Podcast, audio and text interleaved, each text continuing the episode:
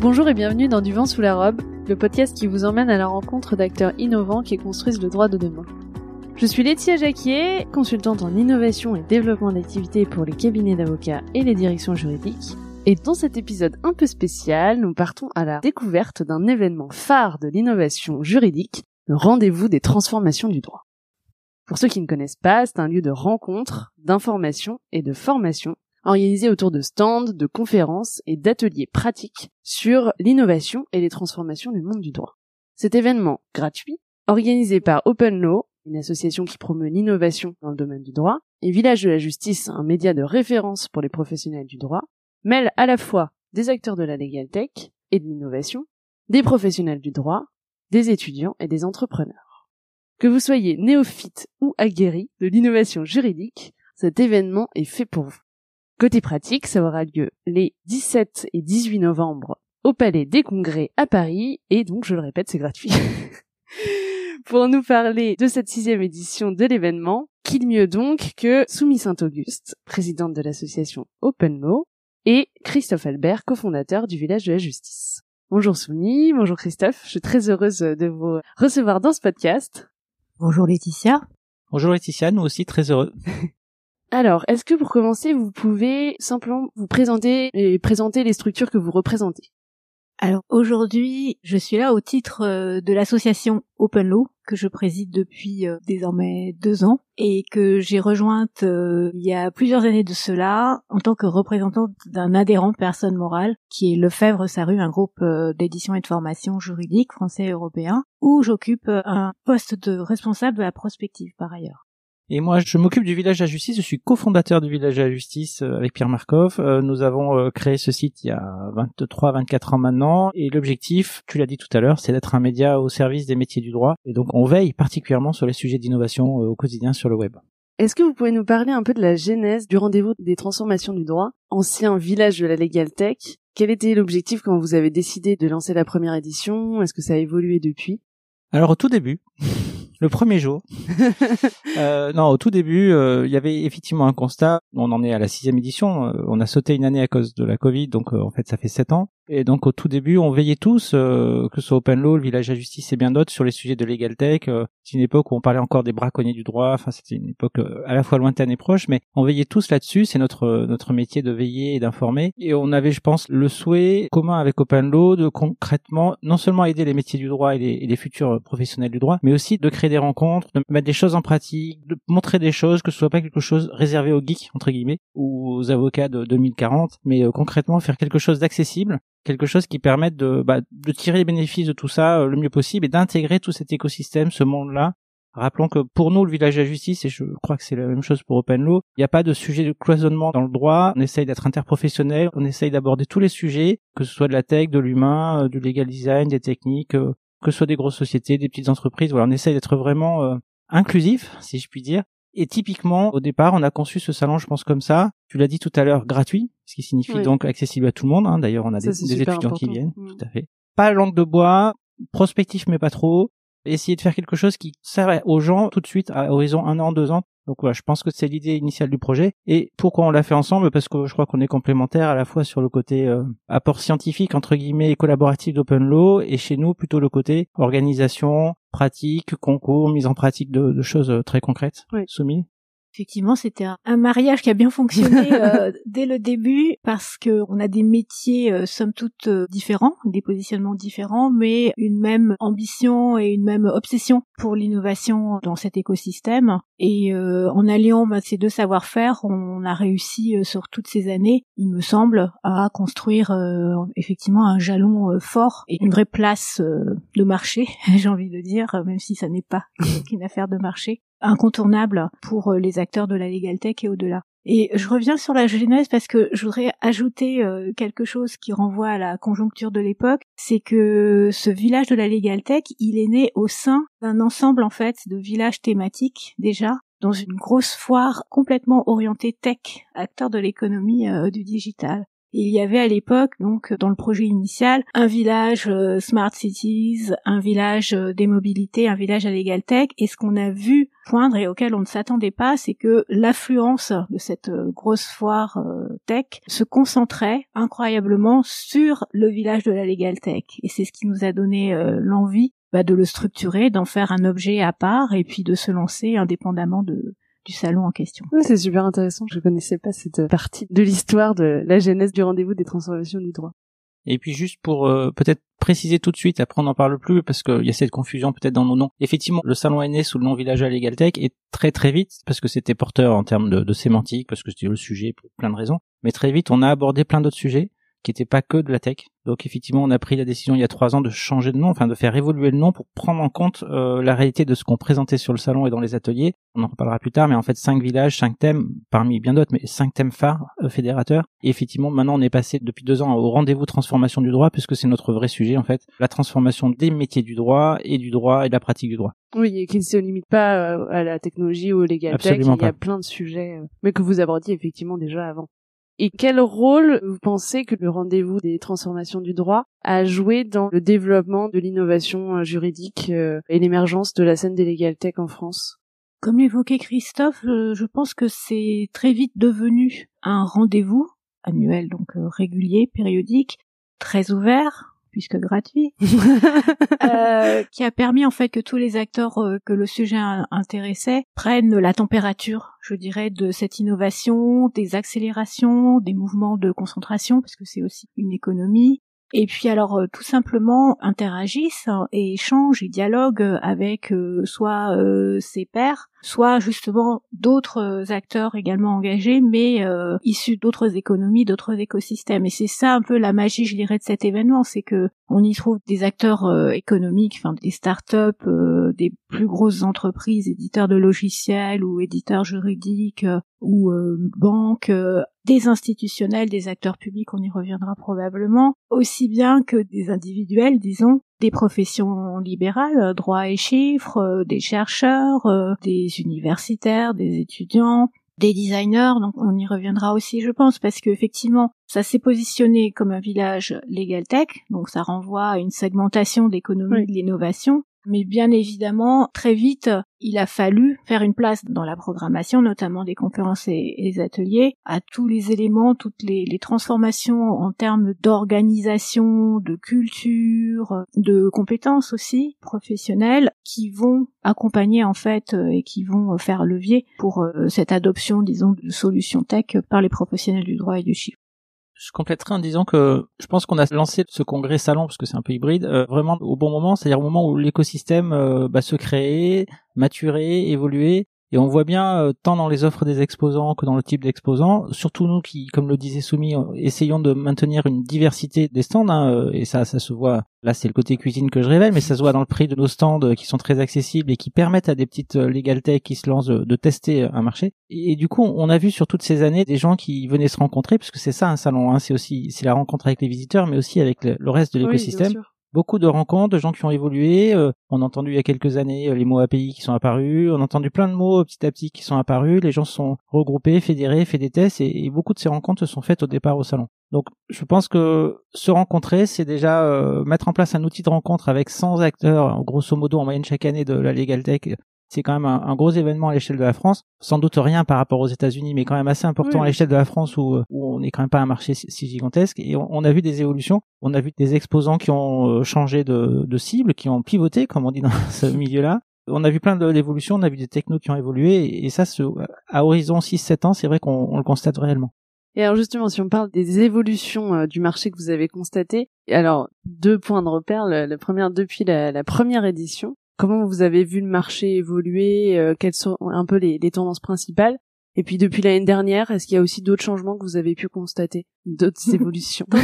Tant, de, questions et tant de matière pour la réponse au début de la Legal Tech euh, française, on avait comme euh, ailleurs, en fait, dans le monde, des grandes familles, des grandes catégories qui se sont assez vite dessinées, avec euh, des acteurs qui, d'une certaine façon, échappent à notre scope actuel, qui visent l'utilisateur final, le consommateur, le citoyen, pour l'accompagner dans des démarches juridiques et administratives. Donc de manière attendue en France, c'est par là que ça a commencé. Et ce sont des sociétés qui, pour la plupart, existent toujours et, sont assez performantes. On a vu aussi, et ça c'est intéressant de voir que ça s'est affaissé. Étiolé. ce sont ces plateformes en fait de mise en relation qui sont vraiment héritées d'un modèle euh, nord-américain et qui pour des raisons diverses n'ont pas spécialement pris. Euh, tu parles des plateformes de mise en relation avocat-client. Ouais ouais. Et euh, aujourd'hui, alors pour aller très vite, aujourd'hui, là où il y a une activité accrue et soutenue, c'est autour finalement de tout ce qui est dématérialisation, plateformisation et en l'occurrence automatisation de processus juridiques autour du document. Donc mm. euh, de la création, du reviewing en mauvais français, des échanges et du travail collaboratif euh, autour euh, d'un document ou d'un ensemble de documents et gestion en fait d'une contratech voilà. Donc c'est ce qu'on appelle le contract lifecycle management. Donc c'est sans surprise parce que c'est ce qu'on observe aussi ailleurs sur ce segment-là de la startup que aujourd'hui sont les acteurs les plus dynamiques et les plus visibles. Comme partout ailleurs, il y a eu évidemment un creux de la vague dû à la crise sanitaire. Cette crise sanitaire, elle a entraîné un ralentissement des investissements. Donc euh, là, on parle d'une économie des startups. Donc évidemment, ça a des conséquences, ça continue d'en avoir. Donc euh, classiquement, ben, ça correspond à une, consolidation, c'est-à-dire qu'il y a une, concentration avec euh, des rapprochements capitalistiques, et ça correspond aussi à la disparition de certains acteurs. Hmm. Alors moi, toute autre approche euh, pour répondre à ta question, je dirais qu'effectivement, au départ, la Legal Tech était très concentrée en France sur le essayer d'attaquer ce fameux marché de, alors je dis le chiffre, il sera à vérifier, mais de 40 milliards, je crois, de prestations de droits non satisfaites parce qu'on sait pas l'adresser, on sait pas, on veut pas, on n'y arrive pas, enfin quelle que soit la raison, c'est pas le, sujet. Bah curieusement aujourd'hui, je crois qu'elle est toujours pas adressée. Donc, euh, mais par contre, effectivement, beaucoup d'acteurs de la Legal Tech sont tournés vers des au-delà du côté euh, répondre à cette demande, aller chercher un marché difficile à trouver parce que nécessite beaucoup beaucoup d'investissement. Effectivement, nos, nos, exposants sont beaucoup plus tech aujourd'hui, beaucoup plus euh, structurants, organisationnels. Je pense par exemple au legal design, beaucoup plus euh, vraiment monter d'un niveau ou même de deux ou trois niveaux en, en six ou sept ans et plus seulement proposer un annuaire à la Yahoo année 2000 avec vraiment des choses avancées, poussées, structurantes mais qui sont beaucoup plus longues à, mettre en place, à séduire, à installer dans les cabinets avocats ou les directions juridiques, parfois interprofessionnelles, parfois ultra ciblées, parce que par exemple on a beaucoup de gens qui s'adressent à la gestion du cycle de vie de l'entreprise, donc c'est des choses parfois très très précises. Et le marché du grand public finalement est bon, il existe toujours, mais euh, vraiment nous on voit qu'on est monté en professionnalisation et on n'est pas dans la legal tech euh, peut-être à l'américaine, je sais pas, euh, de marché de masse, on est vraiment sur euh, quelque chose un peu de niche où on va aller adresser tel type de direction juridique, euh, des directions juridiques qui sont dans la franchise, des cabinets d'avocats qui sont dans tel domaine. C'est assez précis. C'est pas facile à développer comme marché, mais on voit que voilà, l'offre est autant il y a allez, je, je peux peut-être dire une bêtise, mais il y a 5-6 ans, quand on parlait d'intelligence artificielle, tout le monde disait pas si intelligent que ça, euh, artificiel oui, mais pas si intelligent. Autant ça avance, notamment effectivement sur l'automatisation, la gestion des contrats, de plein de choses. C'est vrai qu'on voit des choses vraiment poussées maintenant. Mais c'est vrai que les premières legal tech étaient beaucoup plus tournées vers euh, les justiciables, etc. Et maintenant, euh, l'essentiel est quand même tourné vers les professionnels du droit. Euh, en tout cas, ce dont on entend le plus parler. Bah, disons qu'il y, a un principe de réalité, c'est-à-dire qu'à un moment donné, c'est un chiffre que je n'ai pas, mais que j'aurais dû apporter, j'aurais dû le, chercher. Ça aurait été intéressant de savoir sur les premières legal tech qui sont encore exposantes chez nous, parce que certains sont là depuis 5 ans, 6 ans, 7 ans, combien existent encore et ont pivoté. Et en fait, c'est une grande partie. J'ai mm. pas le, le pourcentage exact, mais il est quelque part entre 50 et 70%, je pense, qui existe encore, mais simplement ils ont fait évoluer leurs offres, ils se sont adaptés au marché et, et, transformés, et on n'a pas beaucoup de décès, si je puis dire. bah, tant mieux. Du moins sont-ils silencieux? Merci Soumi. Pour aller plus encore dans effectivement euh, ce marché de niche qui est finalement le, la legal tech française. Et à propos de pivot, je rebondis sur euh, ta remarque Christophe. Ce qu'on observe aussi par rapport à d'autres marchés, c'est que au début, ces startups euh, ciblaient plutôt le marché avocat. Oui. Et aujourd'hui, elles se sont enfin plus direction juridique. Voilà, redéployées vers les directions juridiques et vers les besoins des entreprises et au-delà des juristes en entreprise vers les besoins juridiques des opérationnels. Oui, c'est vrai qu'il y a eu beaucoup de pivots là-dessus euh, aussi. Et côté euh, visiteurs et professionnels du droit, etc., est-ce que vous avez aussi vu une évolution sur euh, l'intérêt, sur le nombre de personnes qui viennent, sur la mise en pratique de ces sujets d'innovation, de transformation? Comment vous percevez euh, tout ça? C'est toujours difficile d'abord parce que c'est un marché relativement, enfin c'est un sujet puisqu'un marché c'est un sujet relativement nouveau. Il y a dix ans on parlait pas beaucoup de Mm. legal tech. C'est toujours difficile. Nous-mêmes on a évolué chaque année puisqu'on fait évoluer notre salon chaque année. C'est jamais le même. C'est toujours un peu compliqué de comparer d'un visitorat alors que tout change Oui, chaque bah, année. bien sûr, oui. Mais alors en termes de volume, oui, on sent qu'on était dans le bon timing puisqu'on a commencé avec 600 visiteurs quand on a créé la première édition du village à Legal Tech euh, dans le cadre du salon open source effectivement dans un cadre plus global. On est allé jusqu'à quasiment 3000, jusqu'à un peu plus de 3000 juste avant le Covid et, et depuis on est à peu près euh, équivalent. On verra cette année. En termes de public, on sent qu'on a évolué, mais c'est ce que je voulais dire par le fait que c'était, en disant que c'était difficile à comparer. Notre programme a évolué et les gens qu'on voulait aller chercher, on est allé chercher un par un dans notre programme. Donc ce qu'on propose Mm. amène euh, oui, le public. forcément. Et je pense par exemple aux étudiants. On a mis deux trois éditions pour rendre accessible ça. Maintenant, on a des réussites depuis euh, l'année dernière. On les aura encore cette année. On a des. euh, moi, une de mes plus grandes réussites, euh, enfin une satisfaction, pardon, c'est de, de voir un bus d'élèves de terminale qui débarque avec un professeur de droit, parce qu'il y a une option de droit qui existe depuis 3-4 ans, et qui chaque année amène euh, toutes ces, tous, tous ces étudiants en terminale. Donc ça veut dire que l'année suivante, ils vont déposer leur dossier parcoursup dans deux mois, euh, enfin deux mois après le salon. Donc on, est, ils, Ah, viennent c'est- assister à des sujets. C'est génial que ce Donc ça, soit c'est à bien. ce stade. Oui. Mm. On organise aussi des conférences sur, pour les étudiants et on a tout un pôle trajectoire professionnelle qui est là pour ça, qu'on essaye de concevoir comme un espace hybride tant dans la formation initiale que dans la formation continue. Euh, on a 11-12 exposants, plus des conférences et des ateliers, pour montrer que tout ça c'est la même chose. C'est une question de trajectoire, donc on fait une formation initiale mais elle va évoluer. On peut faire une première formation en droit, puis faire des formations complémentaires après. Voilà, on essaye de, de travailler ces cibles-là. Alors, les juristes aussi, c'est la deuxième euh, message, j'en doutais pas, c'est effectivement ceux qui se sont le plus lancés dans l'innovation, je dirais, euh, dans la transformation. Euh, il se trouve qu'au village à justice, on organise aussi un, un prix d'innovation, on le constate aussi. euh, on a énormément de candidats chaque année, énormément de d'envie d'innover, de se montrer, de faire des choses, d'être acteur de, de la vie de l'entreprise euh, dans la direction juridique. Évidemment, on sait que la profession d'avocat est un peu plus morcelée et plus euh, Mm. et plus diverse, donc les évolutions sont moins visibles. Et puis on a d'autres professions qui nous rejoignent quand même de plus en plus effectivement des métiers du droit. Je pense aux huissiers, à des notaires, euh, aux magistrats. On a de plus en plus de magistrats Mm. qui viennent. Aussi euh, cette part de la population que je sais pas classer, mais qui est dans toutes les structures du droit. Ça peut être des gens qui travaillent dans des conseils généraux, euh, des gens qui travaillent dans des structures d'accessibilité du droit. On les a euh, Oui. qui viennent au salon. Et puis aussi, euh, voilà, les gens qui sont hors du droit, c'est-à-dire effectivement des développeurs, des designers, des financiers, des formateurs, parce que le droit euh, se recouvre partout. Donc Mm. la population est très large. On avait chiffré à peu près une quinzaine de professions l'année dernière. Le... Donc, euh, ce que je comprends, c'est que c'est en tout cas très ouvert sur le public euh, qui vient chaque année euh, au, salon et parce que une des questions que peuvent se poser nos auditeurs, c'est en fonction du profil, est-ce que je vais avoir ma place dans ce salon? Et je comprends que finalement, c'est vraiment ouvert à tout type de profil à partir du moment où on s'intéresse à l'innovation, transformation du monde du droit finalement. C'est ce qu'on vise, oui. Depuis le début, on fait en sorte que par programme notamment, tout le monde s'y retrouve. Donc il y a, comme on l'a dit, donc euh, des thématiques et des lignes transversales qui permettent vraiment d'aborder cette innovation dans le monde du droit par plusieurs euh, moyens.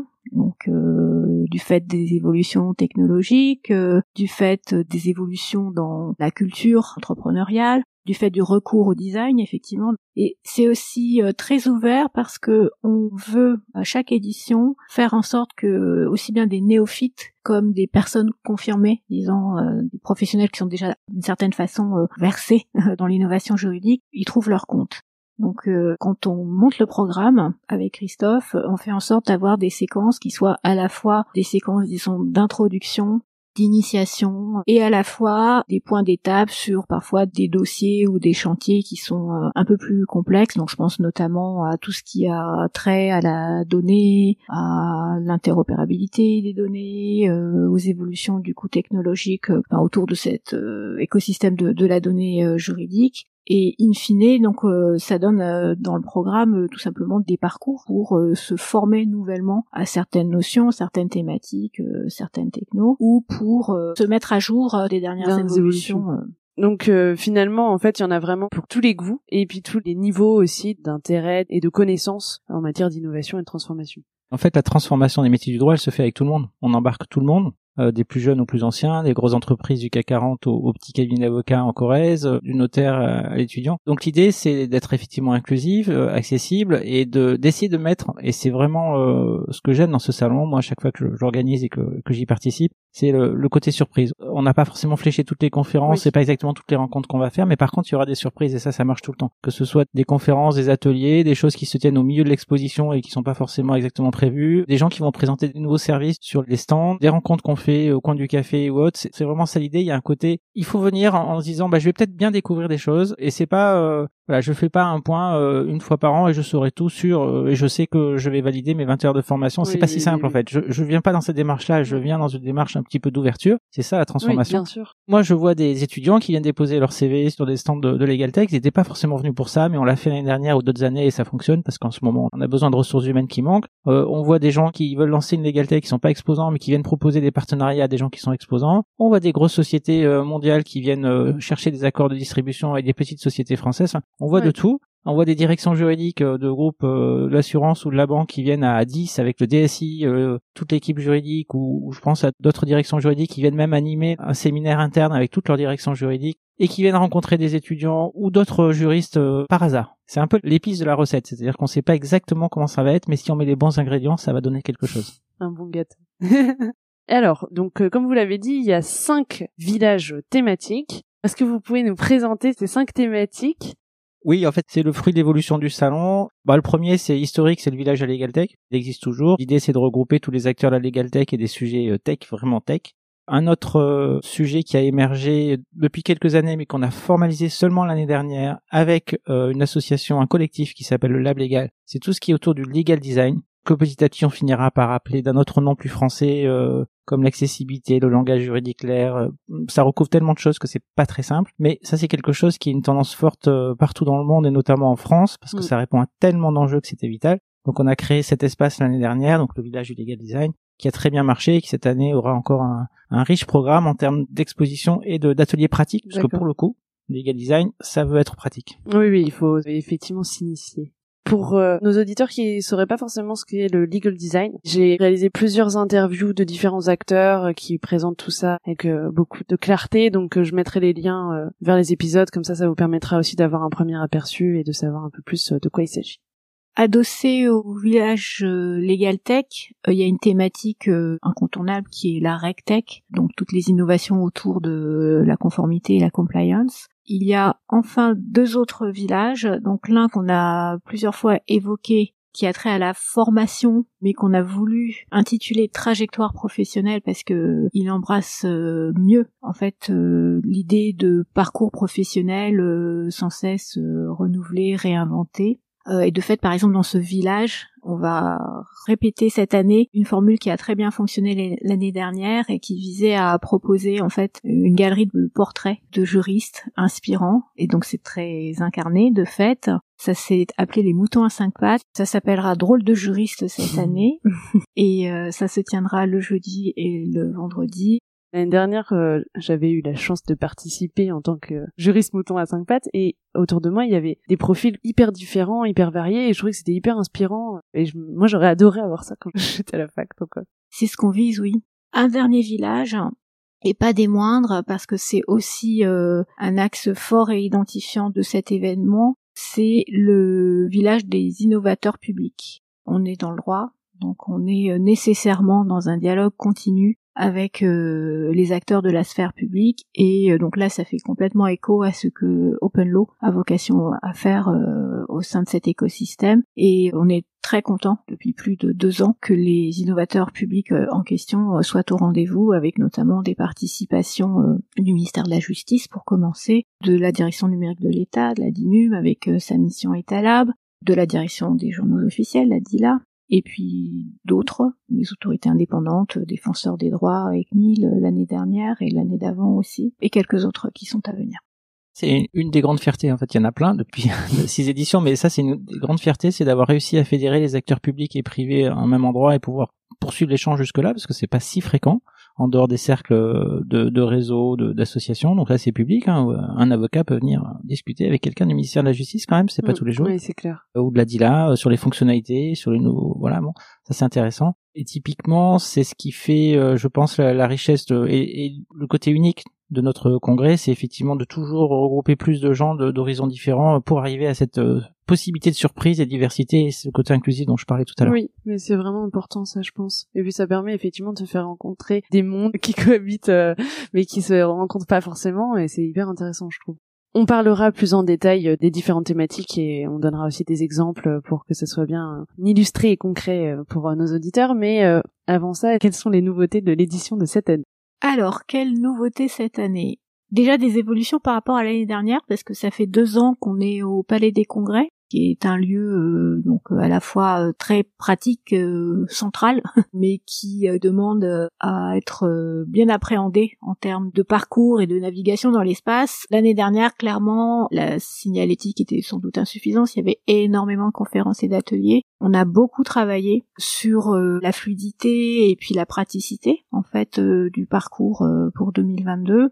On a même euh, imaginé proposer des mini-conférences au sein même de l'espace d'exposition. Donc ça, c'est euh, c'est aussi euh, une petite nouveauté.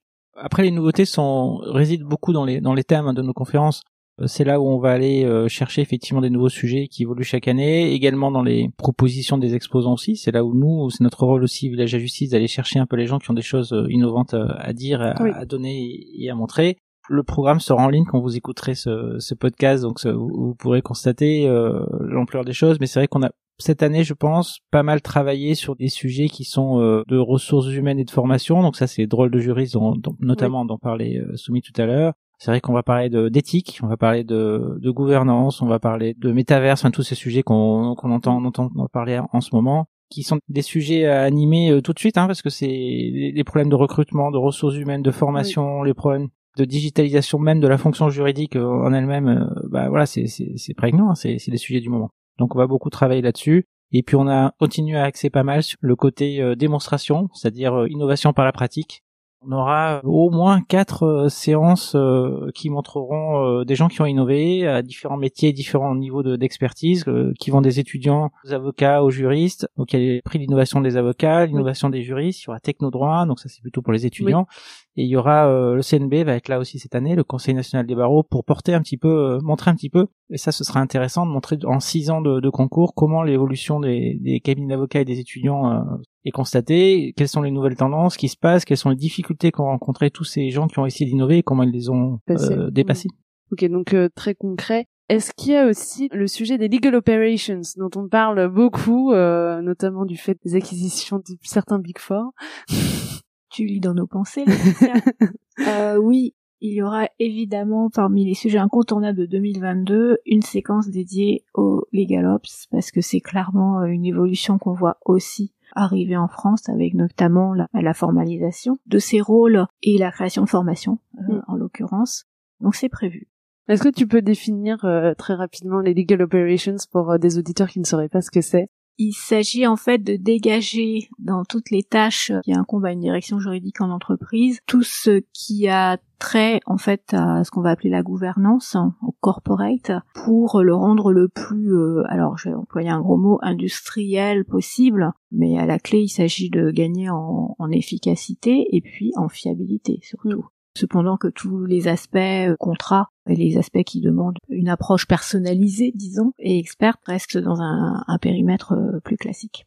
Je crois qu'il s'agit aussi de montrer dans cette fonction-là, mais dans d'autres aussi, euh, puisqu'il y a, quelques différentes dénominations qui existent, mais de montrer de plus en plus des cas pratiques et la multitude de professionnels qui sont aujourd'hui des ce qu'on appelait ce qu'on appelle encore des juristes augmentés, des juristes innovateurs, des gens qui en fait au sein de leur direction juridique ou leur cabinet d'avocat conduisent mènent l'innovation mais au quotidien, c'est-à-dire pas une heure ou deux par jour, mais dont c'est le métier. On voit de plus en plus de gens qui s'inscrivent au salon, mais on le voit sur les réseaux partout, des gens dont c'est le métier d'être innovateur en direction juridique ou en cabinet d'avocat. Donc ces gens-là sont des gens qui se forment, qui sont effectivement présents au salon, mais qui accompagnent et qui emmènent les directions juridiques entières, et ça c'est vraiment intéressant de les écouter.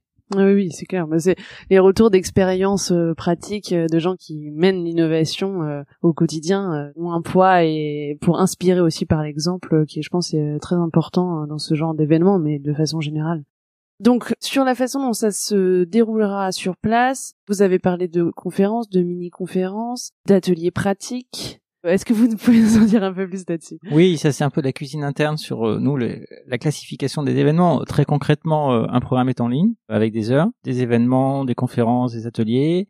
Un espace exposition est présenté également avec l'ensemble de l'offre des, des, exposants, euh, alors résumé, parce que l'idée sur le site c'est pas de tout savoir, mais de venir mm. rencontrer les gens. Donc chacun peut cocher, précocher un peu son, son programme euh, préféré et réserver un peu son créneau, euh, voir sa journée, parce qu'il y a tellement de choses à voir qu'un créneau ça paraît ça paraît difficile. Voir ces deux journées, si dans, dans, le meilleur des, des, cas, et c'est souvent le cas des provinciaux hein, d'ailleurs qui, qui mm. nous rejoignent, qui restent plus d'un jour voilà, après c'est des formats qui sont présentés sur le site avec des formats, je dirais, de, trois niveaux. Le premier niveau, c'est euh, la conférence entre guillemets scientifique, c'est la conférence de, perspective de trois quarts d'heure euh, où on a un peu de temps pour poser des choses, donner des enjeux, donner des, faire intervenir un certain nombre de, personnes complémentaires pour montrer un peu l'horizon où on en est sur un point précis. Donc mm. ça c'est vraiment du fond, mais on en reste à trois quarts d'heure. On essaye quand même d'avancer. Le deuxième format, c'est les ateliers qui sont plutôt des ateliers commerciaux. là, ça répond presque à une logique de faire son marché. Euh, il y a un vrai public pour ça. C'est concrètement venir voir des démos, à la fois pour faire son marché, mais aussi pour comprendre en pratique, mmh. voir des démos de logiciels, de tech, de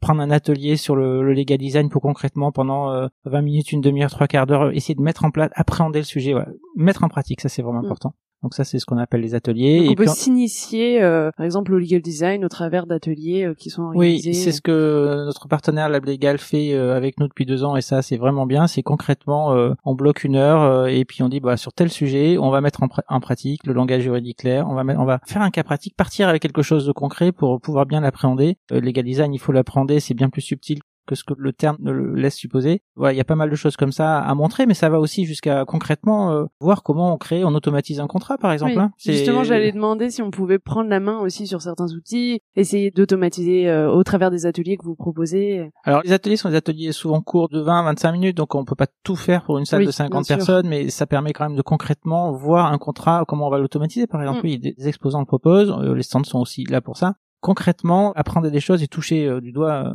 même après Covid, on a encore le droit de toucher un ordinateur avec du gel.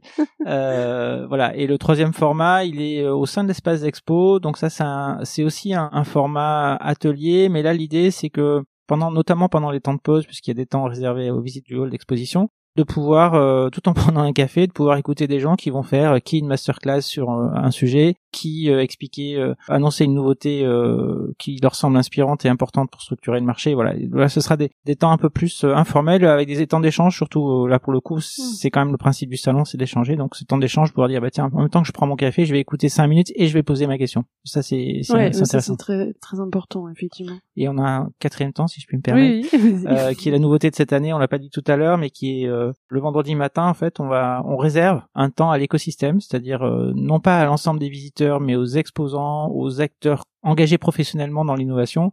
Euh, donc un temps qui sera à la fois du réseau et du networking et à la fois un temps inspirant avec quelques personnes que vous découvrirez bientôt qui viendront effectivement faire un essayer de donner un petit peu de perspective et d'inspiration sur des sujets qui devraient amener à réfléchir les acteurs de, l'écosystème de l'innovation et de la tech. Donc euh, typiquement, on peut parler de RSE, de financement, d'internationalisation, de sujets comme ça.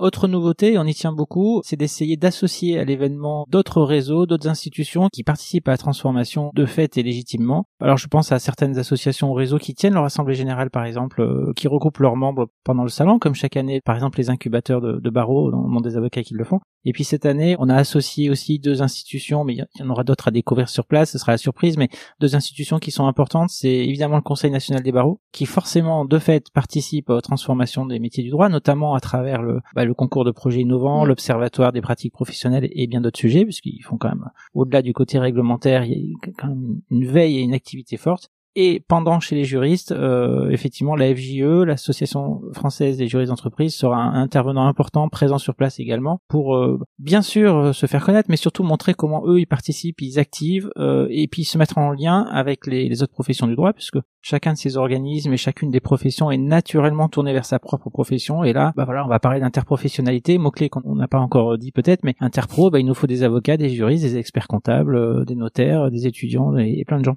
Ok, Bon, bah c'est top. Il y a des nouveautés. Je suis hyper. Quel teasing J'ai hâte d'y être. euh, alors, si on reprend euh, un petit peu plus euh, dans le détail les différentes thématiques, est-ce que vous pouvez nous donner, vous en avez déjà donné quelques-uns, mais euh, nous donner des exemples, des illustrations de ce qui se passera dans chacun des villages? Alors, très spontanément, il y a des exemples autour du langage juridique. Je pense euh, par exemple à une séquence qui va être euh, animée par euh, nos partenaires du Lab Légal autour des écrits judiciaires. Donc là, on s'adresse aux magistrats et aux avocats et sur la nécessité de peut-être revoir en fait les modes d'écriture en recourant à des bonnes pratiques qui sont parfaitement identifiées qu'on appelle le langage juridique clair. Pour moi, ça fait écho à une autre séquence de l'édition 2022 avec un chantier euh, qu'on connaît par cœur chez OpenLaw qui est l'Open Data des décisions de justice et dont on a bien vu donc avec les acteurs que ça concerne à la Cour de cassation et à la chancellerie à quel point ça a encouragé et ça a incité à remettre à plat en fait pareillement les pratiques euh, d'écriture et de communication des uns et des autres, des magistrats et des auxiliaires de justice. Et on voit bien que euh, ces évolutions technologiques ou ces, ces évolutions dans la chaîne de valeur de la donnée qui sont en apparence des sujets très tech et des sujets de moyens entraînent des évolutions structurelles et des évolutions sur le métier lui-même. Donc c'est ça, enfin c'est super intéressant de voir en fait année après année ces tendances se, dessiner, s'organiser et déboucher donc sur ce que je pense être une évolution très positive, à savoir effectivement une plus grande accessibilité tout simplement du droit, euh, du droit et notamment euh, des données euh, décisionnelles sur ce sujet, ça paraît, euh, ça paraît différent, mais moi je rebondis tout de suite sur les, prix d'innovation euh, des avocats et des juristes. Euh, c'est quelque chose d'omniprésent dans leur démarche et dans ce qu'on présentera des directions juridiques qui ont innové pour les opérationnels, comme les cabinets d'avocats qui ont innové pour leurs clients, comme pour les étudiants d'ailleurs du concours Technodroit et, et du CNB. Donc là, ce sera la présentation des finalistes? Oui, ce sera la présentation de certains des finalistes et des, des lauréats. au-delà de les présenter, c'est là que je voulais en venir, c'est qu'en fait beaucoup d'entre eux la majorité, innovent pour se faire comprendre, pour avoir un meilleur dialogue, pour être plus efficace certes et, utiliser la technologie, réduire leur budget, etc. Mais aussi pour mieux travailler avec les autres et se faire comprendre et, vulgariser. Et il y a de la formation, il y a des serious games, il y a plein de sujets comme ça. Et tout ça, c'est la même pelote de laine qu'on déroule, euh, d'essayer qu'enfin le juriste euh, se fasse comprendre, tout simplement. Et toujours sur le langage, on aura aussi euh, une très belle conférence portée par à la fois donc la DILA et le secrétaire général du gouvernement sur la production de la norme. Donc euh, le nom de code c'est les nouveaux outils euh, de production de la norme et euh, en clair c'est recours à de l'intelligence artificielle, de la détection d'entités sémantiques et de la structuration de manière à faciliter en fait le travail du législateur et à la clé ici aussi on vise une plus grande fiabilité évidemment mais une plus grande clarté finalement dans la manière dont cette norme sera rédigée. Donc euh, maintenant qu'on a donné envie à tout le monde de, de venir au, rendez-vous des transformations du droit, enfin, j'espère.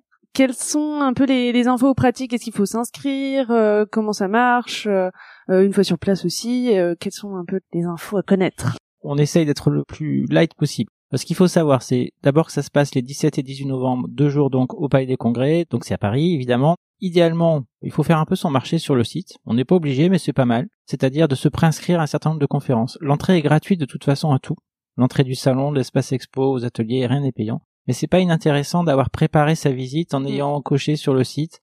Ça permet aussi aux visiteurs euh, inscrits, bah, s'il y avait des changements de dernière minute, ça peut toujours arriver d'un intervenant qui est pas là ou quelque chose qu'on doit déplacer, d'être alerté, informé, ça c'est intéressant. On, prévient les gens jusqu'à la veille euh, s'il y a des changements. Puis pour les ateliers, c'est aussi d'avoir une place parce que les nombres de places sont limités aussi, non?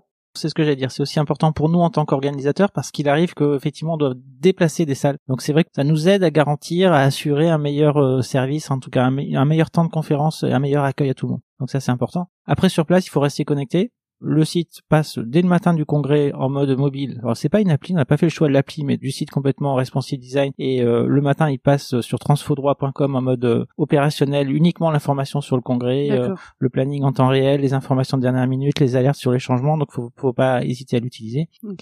Euh, après, on peut aussi venir euh, bah, parce qu'on a un trou finalement de deux heures qui n'était pas prévu. Euh, on peut s'inscrire, on peut venir directement sur place, il y a aucun souci. C'est bien de pas prévoir une visite de moins de deux heures parce que ça me paraît un peu juste pour appréhender ou un minimum même deux heures, c'est très juste. Mais sur une conférence, c'est un peu de et quelques solutions, c'est un peu juste. Mais il faut savoir qu'il y aura entre 60 et 80 conférences et ateliers, qu'il y aura pratiquement 100 exposants. Donc deux heures, c'est presque un peu juste. La visite conseillée, je dirais, elle est au minimum de quatre heures pour moi. Euh, le, lieu permet de manger quand même, de prendre un café, de se hmm. poser, d'écouter plein de choses. Euh, ça nécessite ça. Donc c'est exclusivement en présentiel. Est-ce qu'il y aura des enregistrements de conférences ou autres qui seront retransmis ensuite, ou est-ce qu'il faut euh, nécessairement être sur place? C'est un débat qu'on a chaque année, et particulièrement depuis la Covid. Fondamentalement, alors un jour on changera peut-être d'avis, mais fondamentalement, on croit que la recette de notre congrès spécifique, c'est de créer la rencontre et la surprise. Ce qu'on sait mal faire à distance, en visio, euh, tout en faisant autre chose sur son ordinateur, mm. sans les mêmes possibilités de discussion, de dialogue, d'évolution permanente. Donc on fait ce choix de ne pas euh, faire une partie accessible à distance et, de favoriser le présentiel. Ce qui n'empêche pas qu'un certain nombre de choses sont filmées, seront reproduites. On a par exemple un studio euh, télé pendant deux jours comme l'année dernière où on filme en interview express de 3-4 minutes les acteurs de la legal tech, de la transformation, du legal design, etc sur euh, ben, leur ressenti euh, de ce qui se passe en ce moment sur le marché, de ce que comment ils voient demain, donner un peu de perspective. Mm. Donc ça, on le donne à voir après le congrès. C'est pas en direct, mais on le donne à voir après le congrès. Un certain nombre de conférences sont filmées. Il y a des journalistes de la presse et des journalistes du village à justice également pour, qui sont là dans certaines conférences pour essayer d'en tirer l'essence et le restituer sous forme écrite aux futurs visiteurs. Mais c'est pas notre état d'esprit, je pense, que de, dire euh, consulter la conférence et c'est tout. Ok, et eh ben merci beaucoup. On a donc hâte de vous retrouver lors euh, du euh, rendez-vous des transformations du droit qui, pour rappel, aura lieu les 17 euh, et 18 novembre au Palais des Congrès à Paris. Donc foncez vous inscrire. Merci, à bientôt. Merci Laetitia, à très bientôt. Merci à tous les deux. Au revoir. Voilà, c'est terminé pour aujourd'hui. J'espère que l'épisode vous a plu. N'hésitez pas à me faire des retours sur cet épisode, me dire si ça vous a aidé, si vous trouvez que c'est intéressant, si le format vous plaît. Si le podcast vous plaît, n'hésitez pas à me mettre une très bonne note, de préférence 5 étoiles sur iTunes, ça m'aidera beaucoup, et à parler du podcast autour de vous. Si vous avez des questions, ou si vous voulez donner votre avis, ou si vous avez envie de partager votre point de vue sur tous ces sujets d'innovation, N'hésitez pas, vous pouvez le faire sur les pages du vent sous la robe sur les réseaux. Donc il y a une page sur Instagram, une page sur Twitter, une page sur LinkedIn, une page sur Facebook et sinon sur le site internet, sur la page dédiée à chaque épisode, vous avez la possibilité de laisser des commentaires. C'est vraiment fait pour ça, ça peut être très intéressant de débattre sur ces sujets, donc n'hésitez pas. Et sinon je vous donne rendez-vous dans 15 jours pour le prochain épisode. À bientôt!